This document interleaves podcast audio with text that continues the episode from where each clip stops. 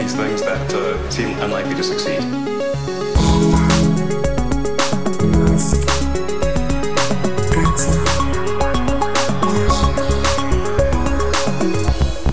Bienvenidos a un nuevo episodio de Elon. Mi nombre es Alex Barredo, soy la persona más guapa de este podcast y alguien menos afortunado en el aspecto físico, Matías Zavia. ¿Cómo Mira, estás? Espero ser afortunado en otros ámbitos.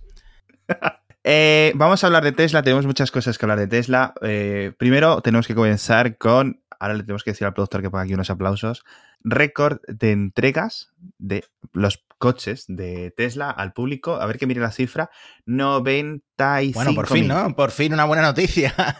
Eh, bastante. O sea, ya estamos llegando a los 100.000, ¿vale? Las, ah, bueno, de, los cuales de estos 95.000, la mayoría, obviamente, eh, Model 3, en concreto 77.550. Ya sabéis que son unas cifras, son reales, son oficiales, pero que luego siempre son modificadas eh, para ajustar algunos valores en 5, 6, una docena de, números, o sea, de, de- de vehículos. Pueden modificar cuando Apple le diga, o sea, cuando Tesla se lo comunique eh, la cifra final, final, final, final definitiva.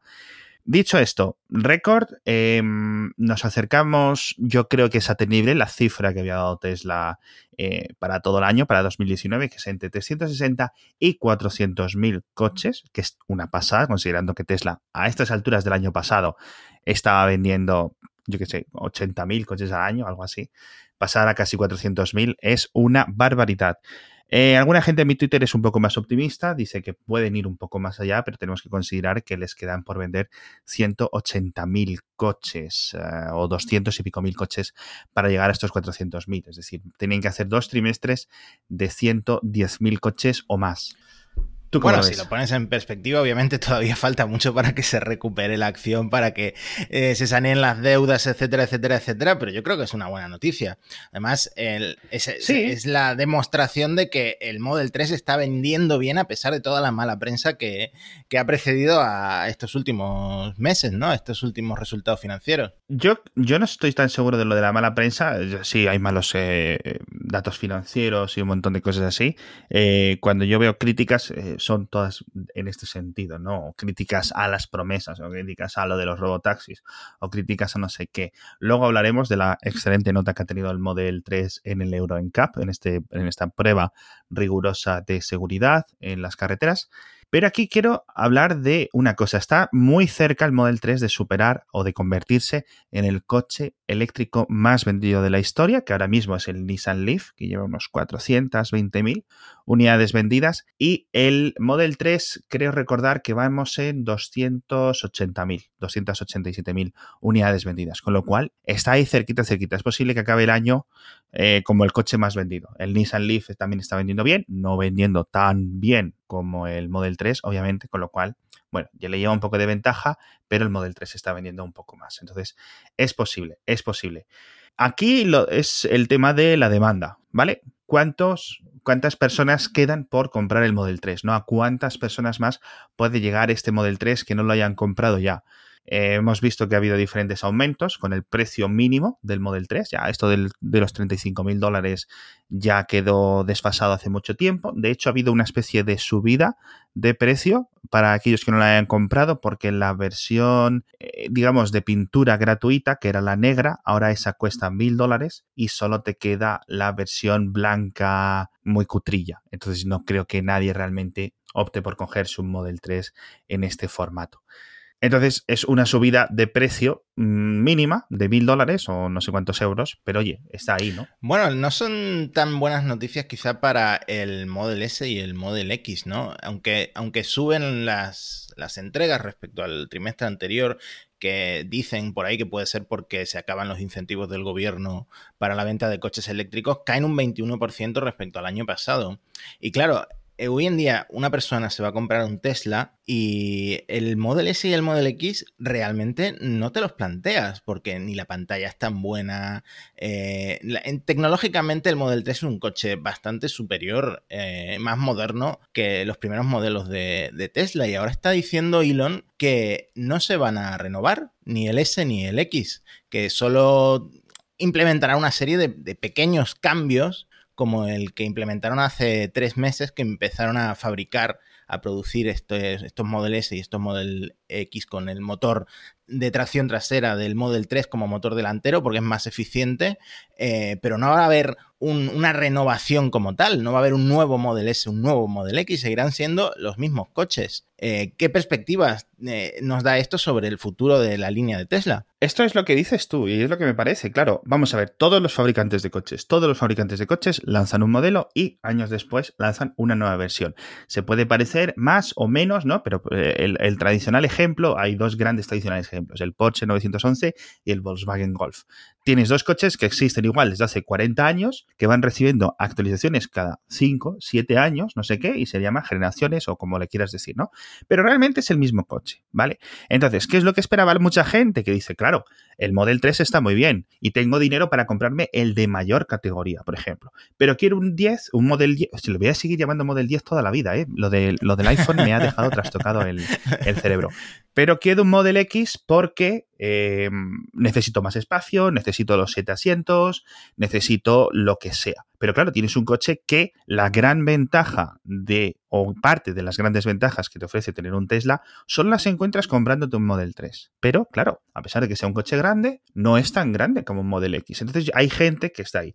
El tema de las ventas, lo comentabas tú, ha bajado a 17.000 las ventas combinadas del S y del, y del X, porque eh, Tesla ya no las da por separado.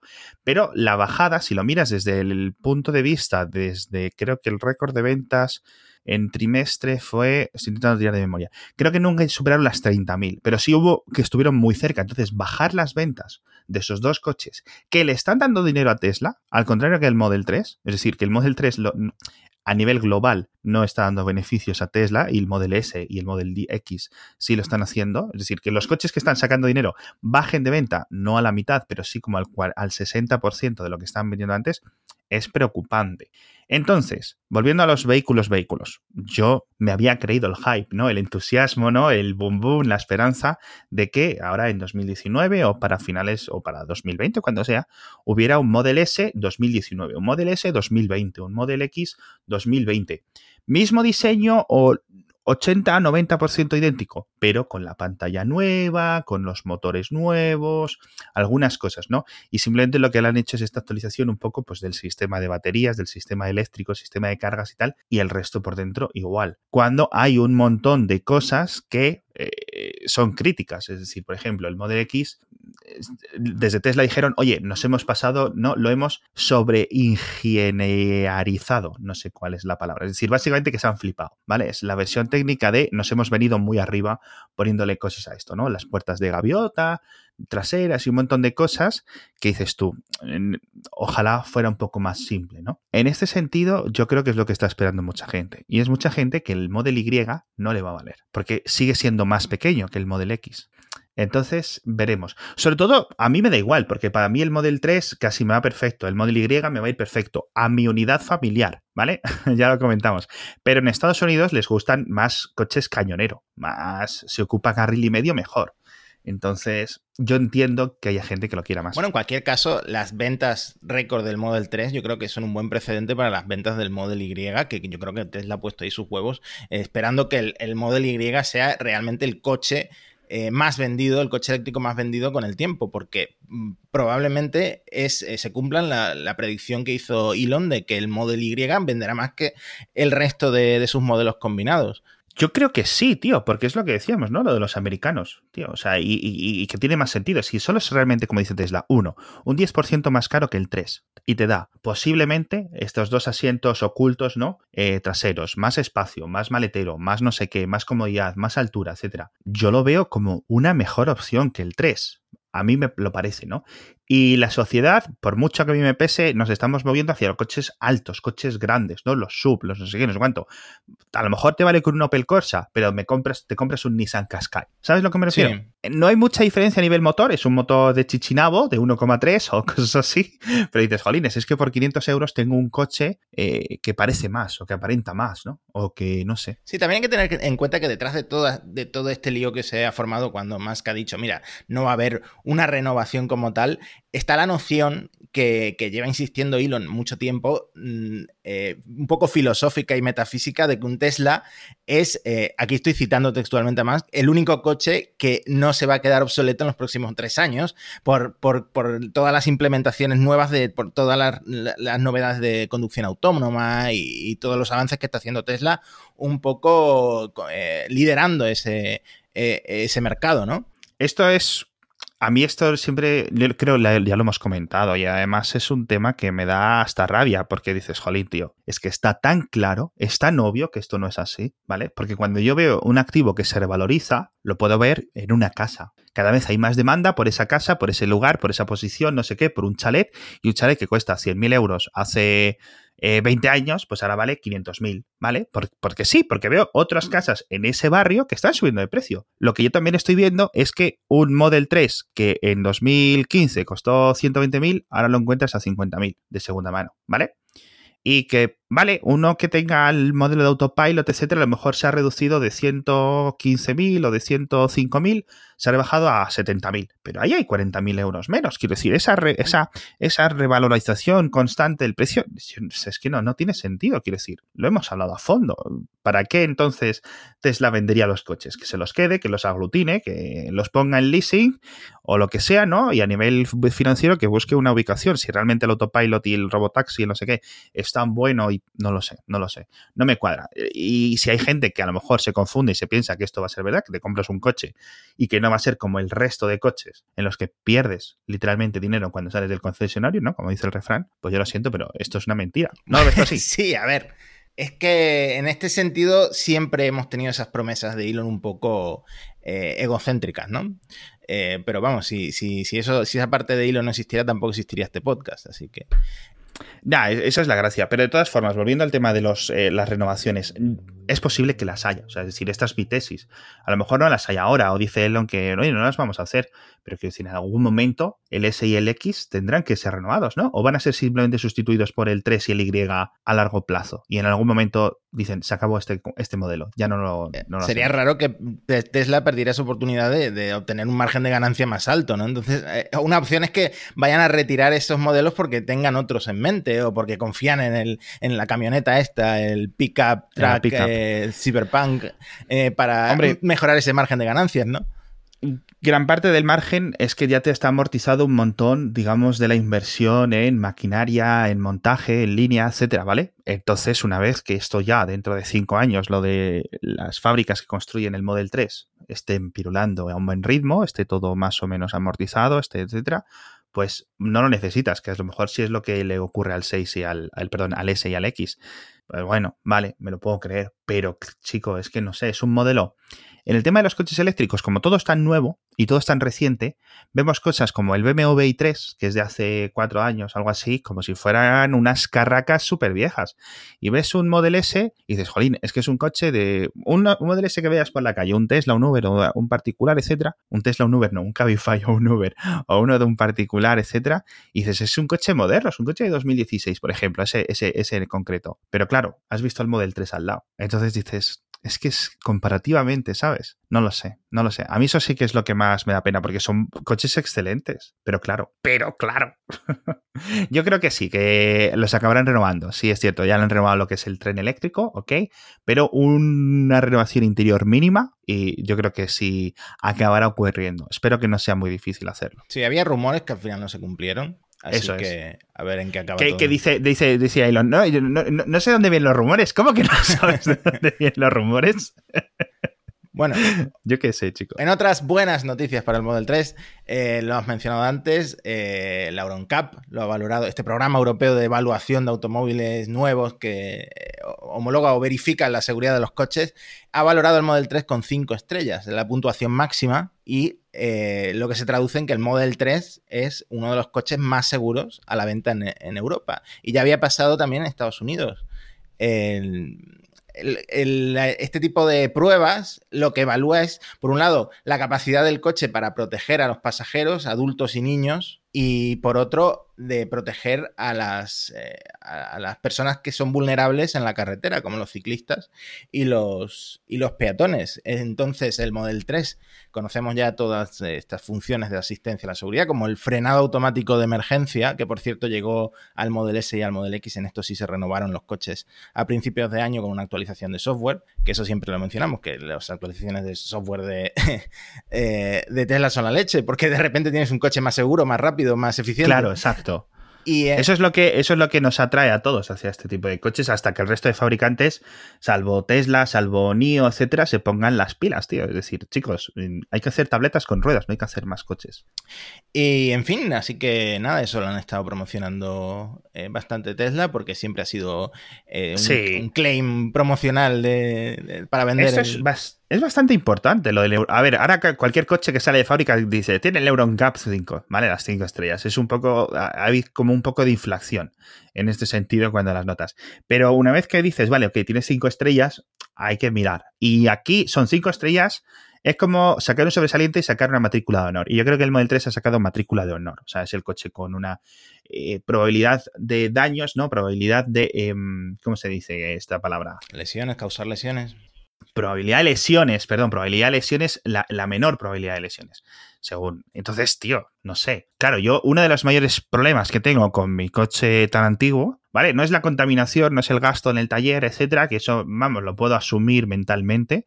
Es el tema de que no estoy tan protegido y mis hijas no están tan protegidas como en un coche de o 2019, tío. Es el tema de la seguridad es una de las cosas que más me importa. Y mi coche para su época ya venía bien cargado, era el paquete premium, el mayor, etcétera, digamos que venía con todos los acabados, todos los airbags y tal, pero es que son dos airbags. claro. Un coche moderno es ya raro que te venga eh, con menos de siete, tío. Entonces dices tú, jolines. Eh, eh, es la diferencia entre la vida y la muerte puede llegar a ser el caso de accidente, ¿no? Ya no solo para los de dentro, sino como decías tú, para los de para los de fuera. Aunque el otro día tengo que decir, como aquí intentamos ser un poco balanceados, el otro día estuve viendo y dice, no, es que los Model 3 tienen todo este de la, de la Wheel, ¿no? De las hay algunos accidentes en los que, como el de Aladdin, que se le salía la rueda, etcétera, que es a ver si se arregla, no sé qué. Dicen que hay un, fallo generalizado. Yo no sé si es generalizado o no. No soy eh, experto en estos temas eh, mecánicos. Pero el otro día no sé quién leía decir, y no puedo yo confirmar tampoco, porque tampoco lo leía a fondo. Dice: Sí, sí, son muy seguros para los de dentro, pero están siendo como muy agresivos para los de fuera por algún motivo. Yo no, y no me quedé con la copla, pero están, circulaban por ahí los datos de que las lesiones para los peatones en los Tesla eran mayores que en, que en otro tipo de vehículos. Ya te digo, lo leí por ahí, voy a ver si rescato el tema y en otro episodio de lo, lo comentamos, pero no os lo toméis como que es así, porque no lo he verificado, simplemente dejo el dato ahí que ahora se me, ha, me, acordado del tema. Eh, hablando de rumores y todo un poco, eh, avistaron un Model S usando el LiDAR, el LiDAR, este radar láser eh, del que también habla Elon. Lo digo sarcásticamente porque hace poco en el, en el evento este para inversores eh, dijo que eh, cualquiera que confiara en el LiDAR estaba perdido, estaba condenado a muerte, algo así dijo. Eh, y han visto un Model S de Tesla con un radar de estos montados sobre, sobre el techo y no se sabe muy bien por qué.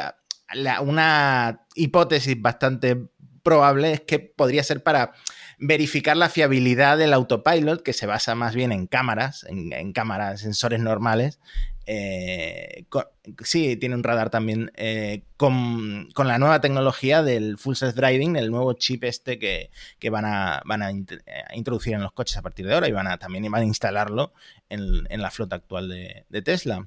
No pues creo que acabemos viendo un, Tesla, un Model S, un Model 3 con el, el LiDAR después de todo lo que se ha hablado sobre, sobre el tema.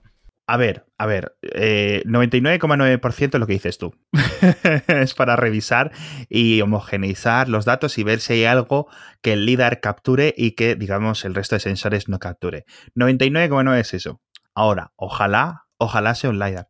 De nuevo, no es que ni tú ni yo seamos expertos en LiDAR, pero si todo el mundo dice que el LiDAR es necesario y es obligatorio, y hay cosas que son tan convincentes como las cámaras no pueden ver cuando hay mucha niebla, niebla ni cuando hay nieve. Las dos, quería decir las dos palabras a la vez.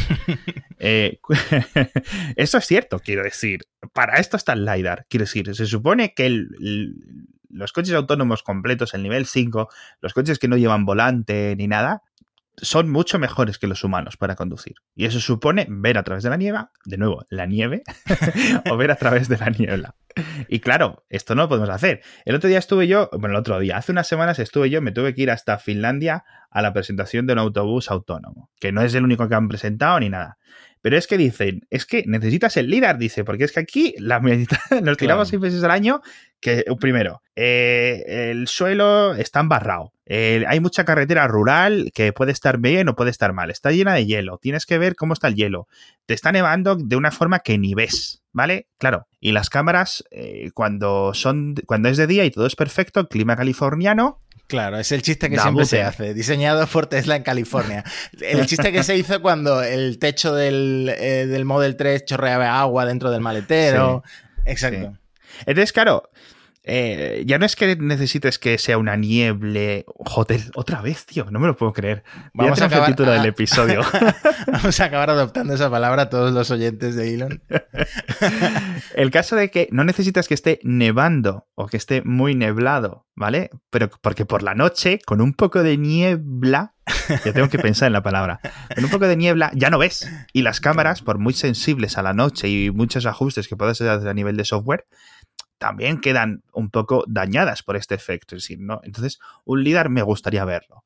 Es esperanzador que Tesla lo pruebe y si, oye, las pruebas de Tesla nos contradicen a nosotros, contradicen a todo el mundo, a ver, no a nosotros, sino a Waymo, a Beidou, a todas las empresas que van tan adelantadas, eh, a Cruise, a yo qué sé, a Boyas, a Argo, a todas estas empresas, oye, eh, ojalá, porque esto va a significar que los coches autónomos van a ser, mm, pues yo qué sé, 5.000 euros más baratos, porque sí, porque si lo puedes hacer con unas cámaras que cuestan 300 euros, ponerle 8 cámaras a un coche, me estoy inventando la cifra, pero no puede estar muy alejada, pues es mucho mejor que si le tienes que poner un LIDAR o dos LIDARs que te cuestan 3.000 euros. Entonces, oye, por mí, perfecto, porque esto lo que va a hacer es que las asistencias a la conducción en los coches y los coches completamente autónomos van a ser mucho más baratos, porque si un mismo chip simplemente lo haces un poco más potente, etcétera, y consigues procesar los datos de, a nivel de software, de cámaras y radares y te dan un resultado muy similar al del LIDAR, perfecto. Veremos luego cuando los reguladores hablen, cuando los reguladores se pongan al día, porque claro, los reguladores van a una velocidad que no es eso, ¿no? Entonces, a lo mejor, oye, esto a lo mejor afecta en el futuro, vamos a decir 2023. Los coches con LIDAR no se les permite, sin LIDAR no se les permite hacer esto, esto y esto. Pues ya está, a lo mejor puede ocurrir esto, no lo sé. Pero bueno, hmm. esta es la decisión de Tesla y tiene sentido. Sí, si por mí fuera, cuanto más redundantes sean los sistemas de seguridad, mejor. Pero también hay que tener en cuenta que este, esta tecnología es cara. O sea, eso añade el precio del coche, pues un dinero. Sí, no, y que todos, y que todos queremos la mayor tecnología y la mayor seguridad para nuestra familia y tal, pero cuando te llegas y dice, ¿qué coche quieres? El BMW este que no sé qué, y te pongo el pack con no sé qué de seguridad que son 3.500 euros más, y dices tú, eh, eh". los 3.500 euros me los voy a gastar yo ahora en Whoppers, ¿no? Pues en fin, que todos queremos lo máximo hasta que hay que sacarse, rascarse el bolsillo. Dime. Exactamente. Hablando de todo esto, el, por fin el, este ordenador nuevo que anunciaron hace unos meses y del que hablamos a fondo en otro episodio, eh, llegará, según Elon, en un tweet de nuevo, que los tweets de Elon son como eh, la web de prensa de Tesla más o menos. Sí. Eh, llegará a, la flota actual de Tesla, de Teslas, de todos los coches que están en circulación y que hayan pagado eh, por el pack de conducción autónoma, que en el momento de la compra me parece que cuesta 6 mil dólares o algo así. Es lo típico que Tesla siempre te dice, no, no, esto cómpralo porque en el futuro lo vas a querer. Sí, sí, sí. Eh, en fin, todas esas personas que hicieron esa actualización van a recibir o van a poder instalar el nuevo ordenador de Tesla, el Full Self Driving Chip, que como comentamos, pues tiene dos procesadores, es 21 veces más rápido según Tesla que el actual chip de Nvidia. Así que nada, dentro de meses, antes de que acabe el año o antes de que acabe el cuarto trimestre fiscal del año, eh, van a tener todas las funciones nuevas, por lo menos las que están activas, claro, porque hay muchas en prueba, eh, del autopilot y, la, y el navigator en autopilot y la conducción Exacto, las que vengan. Eh, esto obviamente que no llega a finales de año, pues, como dice Elon, vale, perfecto, a mí me da igual, si llega tres meses más tarde. Estos son, digamos, unas promesas y unas cosas que yo le hay que dar margen siempre porque tiene sentido. Además, que tampoco es que vayan a cambiar, no pueden cambiar todos los coches de la noche a la mañana. Esto es un proceso, a lo mejor tardan un año en actualizar todos los del hardware 2 al chip, eh, al que se conocía antes como el hardware 3, que ahora Tesla llama el chip FSD. Porque obviamente tienes que ir al taller o al servicio técnico o a lo que sea y ahí dejarlo los días que sean hasta que te lo arreglen y te lo envíen. No es una cosa que te envían el chip, abres la guantera y lo metes ahí. Entonces, bueno, es un proceso que va a requerir, y claro, hay tantos Model 3, etcétera, eh, que se va a tardar.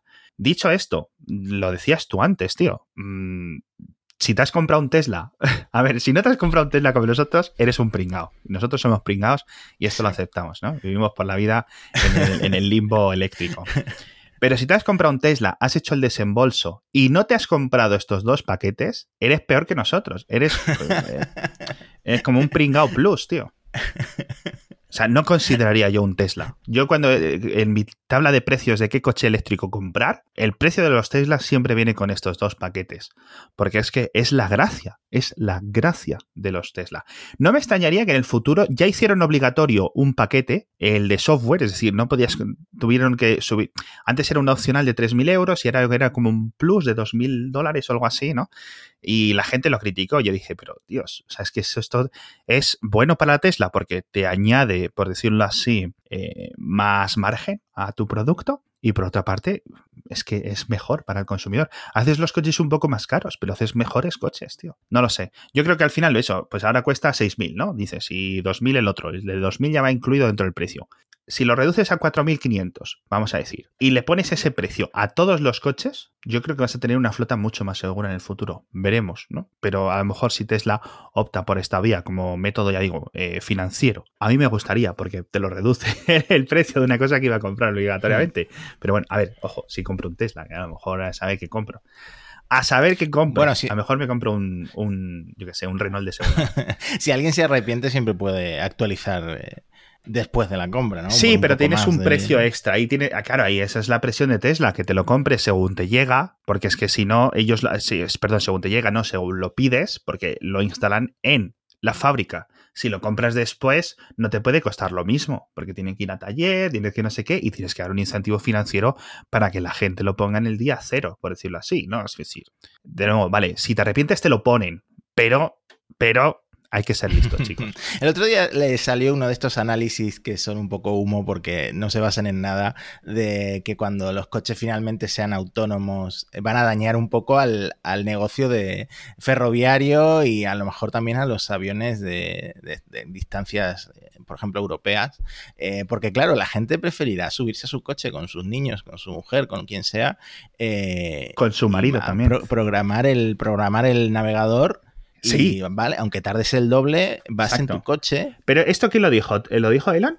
No, no, esto fue una. Ah, una Pero, y esto de verdad, o sea, no está basado en nada. los datos, yo no he leído el artículo, ¿vale? Con lo cual, mm, tenga datos o no tenga datos, no los he leído, con lo cual hablo sin saber. Pero esto no tiene sentido para ti. Para mí tiene mucho sentido. Totalmente, ¿verdad? Yo lo haría, yo lo haría. O sea, eh, si yo, por ejemplo, me tengo que ir a Madrid, que son en coche cinco horas y en AVE son dos horas y media, eh, si me tengo que ir con mi mujer o a lo mejor con toda mi familia, eh, por supuesto que optaría por el coche porque al final incluso estaría ahorrando eh, en el billete y, estaría yendo en mi propio coche con mis propias normas, con, mi propio entretenimiento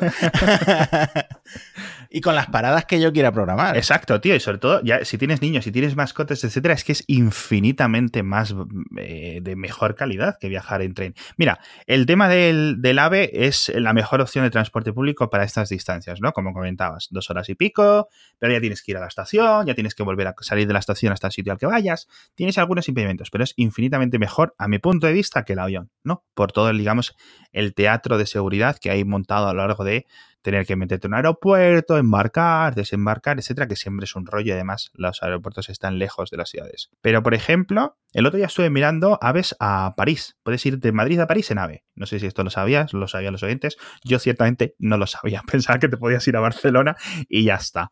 Pero no, ya digamos que como vivimos en el futuro, pues puedes ir de Madrid a París eh, haciendo escala en Barcelona. Y desde Barcelona sale otro ave que va por Lyon y se cruza directamente a París. Son ocho horas y media, tío. No es tanto. Es París, está lejísimos París. Claro, sí, llegas al, centro, llegas al centro de la ciudad, te ahorras estar dos horas antes en el Claro, te ahorras, te ahorras, estar en el Charles de Gaulle ahí con un montón de niños con la gorra de Mickey que han ido a Disneylandia, etcétera. Oye, yo esto lo veo como una muy buena opción, porque claro, la otra alternativa es un avión con una hora y media o dos horas en el aeropuerto, no sé qué, otras otra hora y pico saliendo del Charles de Gaulle o del Orly o del aeropuerto que sea y llegar al sitio. Tío, en coche, desde tu casa, desde tu garaje, que puedes bajar las maletas la noche anterior, típico, ¿no?